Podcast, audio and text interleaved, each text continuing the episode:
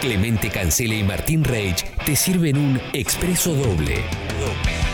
Una dupla clásica, la, la de la irreverencia. Tu mañana cambia de velocidad. Expreso doble. Congo. Un nuevo año juntos. 11 y 31. Sale por el iPad, ¿no? El, el, el audio, ¿no? levemente, claro, Sí. el sonido del iPad. No logro mutearlo, no importa. Aunque sea ahora lo acomodaste bien para que te vea Juan. Sí, pero afuera no, no se escucha, así que No, gracias, tranquilo. Sucho, gracias, gracias. Che, quiero decir que en los premios de esta semana del Club Congo, de los beneficios del Club Congo, esta vez para gente que sea nueva suscriptora o que suba su suscripción, eh, que se sume a la comunidad, vamos a estar regalando el libro Autopista al Espacio que escribió el querido Juan Ruoco, eh, que es eh, escritor, guionista, estudiante de filosofía, periodista comunicador, un multiverso en sí mismo, podcastero, videocastero y dueño de un pelo envidiable que está en este momento. Capuzotesco, ¿no? No, no, tiene mejor pelo que Capuzotto. Tiene mejor, pero ahora está como de costado. Sí, no, pero tiene un pelazo, ¿eh? Otra que Clusterware. ¿Cómo estás, Juan? Uh, para que yo no te escucho Acá. nada. Hoy estoy, sí, hoy estoy Ahí en sí. modo pelo de cocker, ¿vieron? Sí. Estoy ahí como Sí. con los rulos. Sí. En cualquier momento me pongo una correa. No, pero te- eh, le cuento a la gente, eh, le cuento a la gente. Contale, Clemen. Si no lo conoces de aspecto Juan Rocco, es de esas personas que se puede hacer cualquier corte de pelo y le va a quedar bien porque no tiene entrada, está todo muy Es parejo. medio un vikingo, puede ser islandés, Juan. Sí, sí, sí, es verdad. Sí, sí, sí, sí, sí. Sí, Sí. me me pasaba que eh, muchas veces me han con- confundido con extranjero, acá en Buenos Aires, Claro. viajando también en Chile. Si vi- viajé a a varios lugares de Latinoamérica, me pasa eso, me hablan en inglés y yo les contesto en castellano, entonces ahí ya se arma como una, una disonancia. Ya, sor- ya lo sorprendo ahí al, al interlocutor.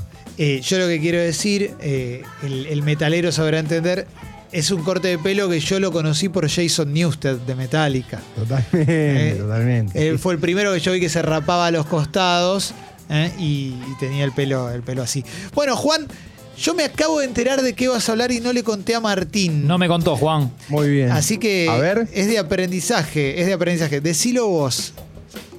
Hoy, hoy, como decía Martín, hoy virgueamos fuerte, hoy vamos a estar hablando de, de la- una querida franquicia que es ni más ni menos que Pokémon. Ah, Un, un hito, un hito en la cultura pop, eh, con, con una raíz muy fuerte en los años 2000 y que sin embargo a través de diferentes productos eh, mantiene su vigencia.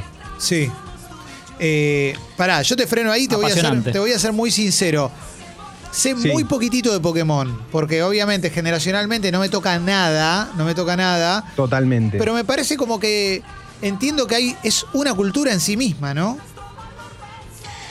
Lo que, lo que vos decís es clave, es clave, digo, para los que tenemos, justo recién escuchaba a, a Damián Cook, un crack, Sí. eh, para- pero es justo, somos una generación creo que anterior a la de él. Los que tenemos 30, 30 y ya yo ya tengo, este año cumplo 34, es, fue como los que teníamos 12, 13 años en los años 2000 nos marcó muy fuerte porque es justo la explosión de, de Pokémon. Pokémon empieza en el año 96 como un videojuego, como un videojuego para Game Boy, Mm. en el cual vos era un RPG, en el cual vos eras un entrenador y ibas cazando estos diferentes Pokémon que eran como una especie de mascotas, pero medio raras, medio extrañas.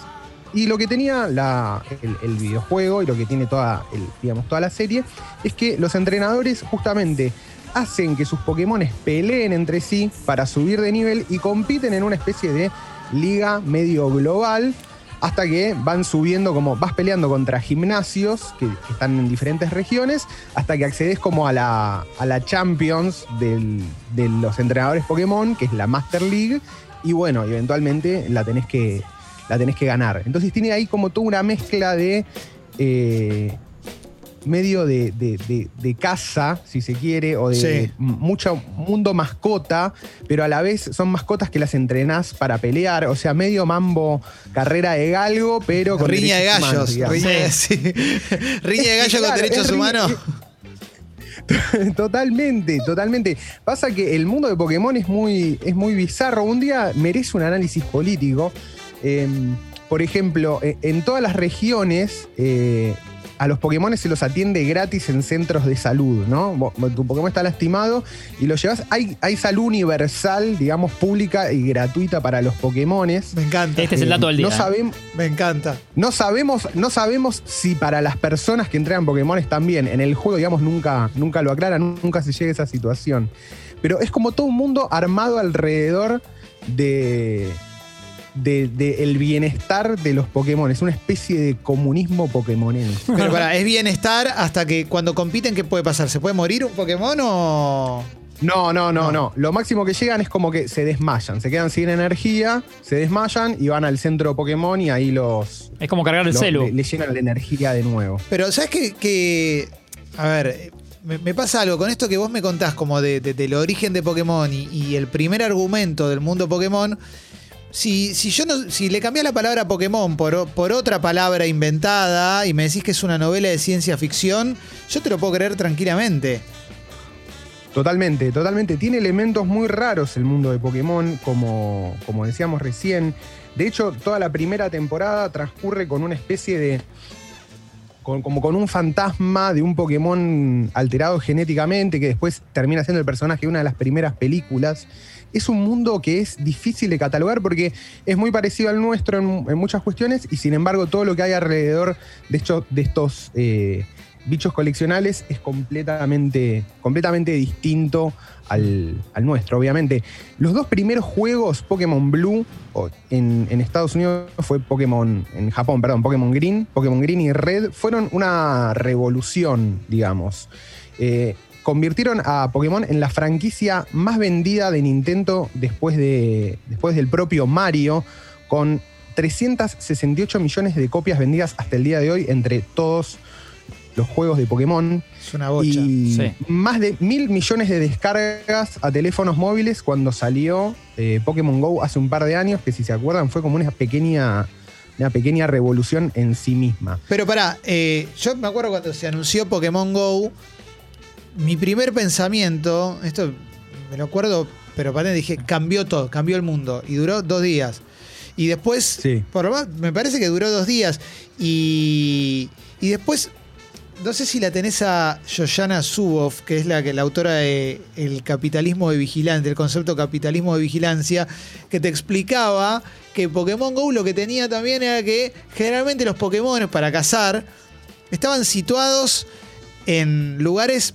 O sea, tenías que atravesar un shopping, tenías que pasar justo por un local de Nike. Ah, mira. Como- medio como que. Comprarte algo y cazarlo. Claro, medio que te, te- te- te- te- te tentaban con cositas. Estaba en la hamburguesería y demás.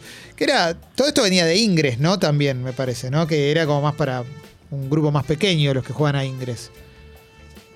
Totalmente, totalmente. Eh, es todo un fenómeno. eh, Fue, fue lo, de, lo de Pokémon Go es un fenómeno para analizar en sí mismo. Fue, como decís vos, fue un hype zarpado que duró tipo, no sé, una semana. Subieron Sí. las acciones. Subieron las acciones de Nintendo siendo. o sea, y Nintendo no había hecho el juego, lo había hecho otra empresa llamada Niantic.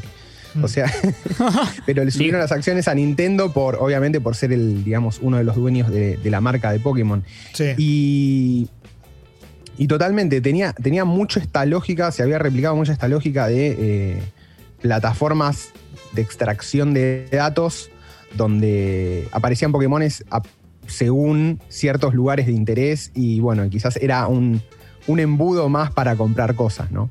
Eh, es, es- es muy loco ver cómo, cómo Pokémon de alguna manera anticipa algo que, que ya se está volviendo medio común, si se quiere, en la cultura pop, y es esto de que es transmedial completamente. O sea, Sí. Pokémon empieza como un videojuego, después se transforma en un anime, después eh, vuelve a la pantalla, o sea, va al cine, va a los libros a través del manga y tiene como una representación, por lo menos, en cada formato que existe.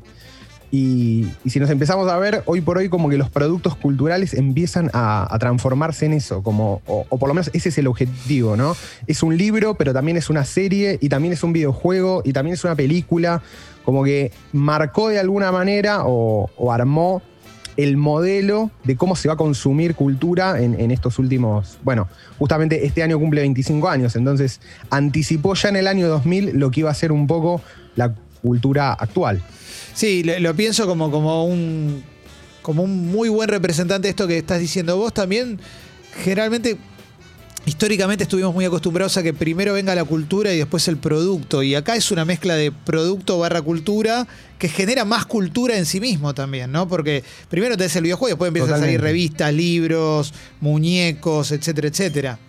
Más juegos. De hecho, con, con Pokémon se da algo como. me- se da como casi la, la alquimia perfecta que nadie buscaba, ¿no? Pokémon se termina convirtiendo en como en la marca, una de las marcas insignia de Japón. Casi.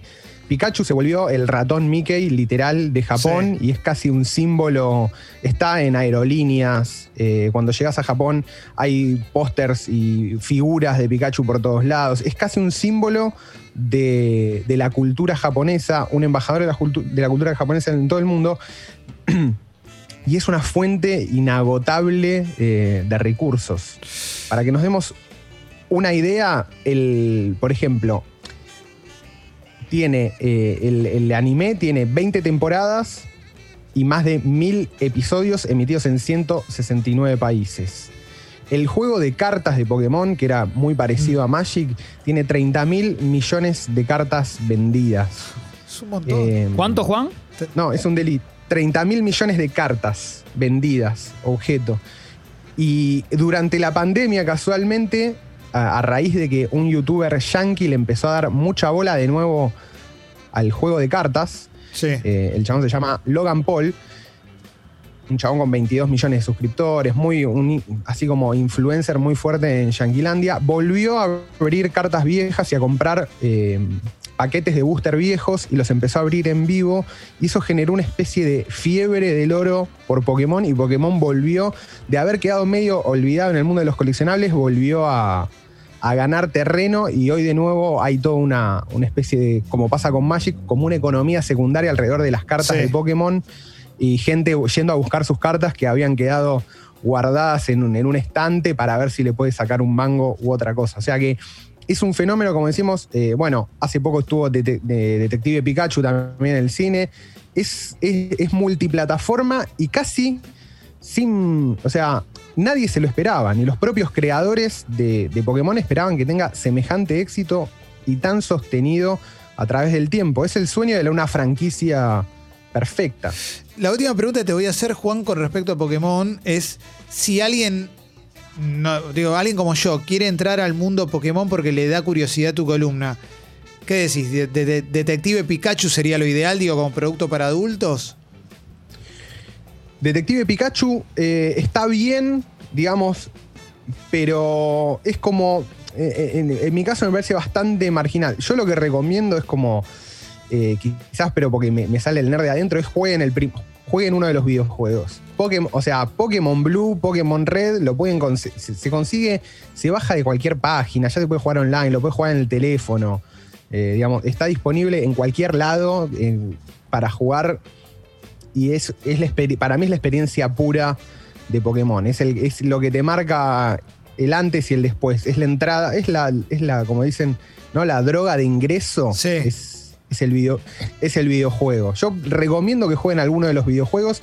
Obviamente, lo que todos esperábamos cuando sale Pokémon Go es que repliquen esa lógica de eh, cazar Pokémones y hacerlos pelear entre ellos. Pero no, no, no fue así. Solamente es sobre cazar, pero no para hacerlos pelear. Y un poco decepcionó, digamos, a, la, a los fans. Pero esa es la experiencia pura de Pokémon. Bajarse alguno de los juegos, conseguirse alguno de los juegos. Están todos, obvio, en, en emuladores para bajarse de internet. Es googleás un toque tipo Pokémon Sí. Blue, Pokémon Red y los está jugando a los dos minutos.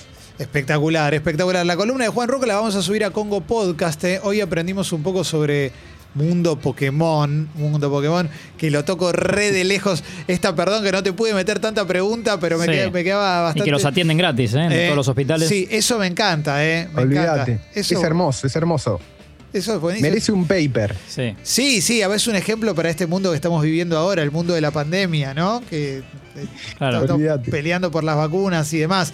Che, recuerdo algo más. Estamos, tengo el libro de Juan, ¿eh? el libro de Juan Autopista al Espacio, y lo vamos a sumar a los premios, a los beneficios del Club Congo de esta semana para socias y socios nuevos. ¿eh? Socias y socios nuevos, eh, este libro de Juan. Hay un multiverso de Juan Ruoco. Entren a Real Juan Ruoco en Twitter y ahí tenés tu link tree con todo, ¿no?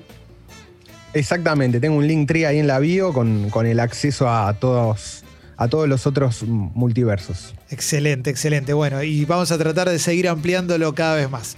Eh, abrazo grande, Juan, gracias.